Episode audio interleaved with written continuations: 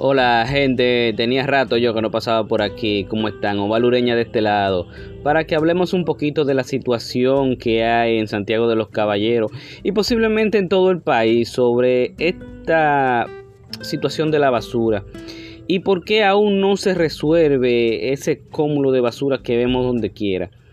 En mi historia o en mis redes sociales yo estoy publicando lo que yo tomé hoy en el canal de Reguío, Mesías Bogar y Ulises Francisco de Payá. Mm, aquí en la otra banda, Santiago de los Caballeros. Es penoso, es penoso que por lo visto me etiquetan en redes sociales como que Santiago está muy, muy, muy, muy por encima. Entiendan, Santiago también tiene todo su problema y por lo visto no hay una solución. Yo he visto personas muy influentes aquí hablando de solución, pero pasan años y años y no vemos la solución por lo visto. No se ve luz en el túnel. Al final del túnel no se ve luz. Entonces, hay,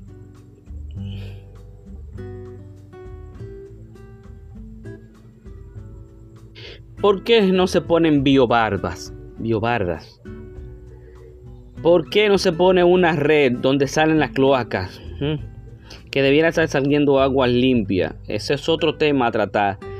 Pero más adelante yo se lo dejo saber. Pero vamos al meollo de esto. En esta mañana yo visité el canal de Reguío, el canal de Riesgo, el Ulises Francisco Payá y el Mesías Bogar. Ahí donde está la compuesta, donde se dividen los dos.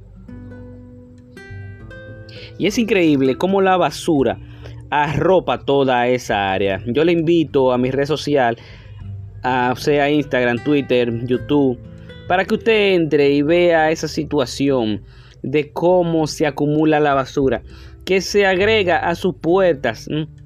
Yo supongo que el INDRI está invirtiendo mucho en estar limpiando esa basura. Y yo me pregunto, ¿por qué no se pone una biobarda? Ahí en esa área antes de que choque con la compuerta, la basura y así evitarnos un problema mayor de gasto. Pero yo entiendo que hay que generar, hay que generar ingresos, hay que generar una nómina y con eso se incrementa en lo que podemos ver. Pues sí, en mis redes sociales usted tiene la oportunidad de mirar toda esa cantidad de basura que ahí se acumula. Yo calculé que hay unos 4 metros con el dron yo volando y medí como 4 metros de basura. No es como una que hay ahí en el de río de Gurabo, que hay como 100 metros de basura. O sea, pues sí. Si colocamos biobardas, si colocamos malla, evitaremos en cierto punto que la basura llegue ahí ya como otra solución, porque vemos que son muchos los puntos de donde se lanza la basura aquí en Santiago de los Caballeros.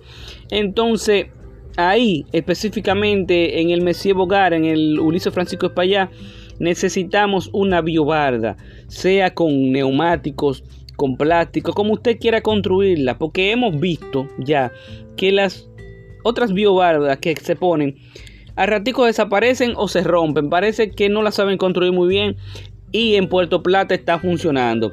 Así que el asunto es funcionar como quiera que usted lo ponga. Es, el plan es detener la basura. Entonces ya usted sabe. Eh, yo no tengo que ser todo un experto para saber lo que es una biobada. Usted busca ahí en Papa Google lo que es una biobada y usted la puede hacer de como usted se la imagina. El, el fin de eso es detener la basura, sacar esa basura a bajo costo, que no haya que llevar un camión, un greda.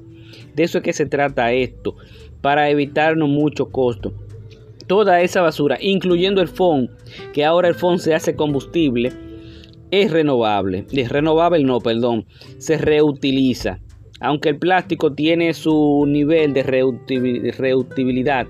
Así que usted sabe, usted puede investigar, que eso no es una cosa de otro mundo. Yo sé que la basura genera mucho, mucho ingreso, pero es otro tema que también vamos a tratar aquí más adelante. Señores, un placer poder hablar con ustedes un rato.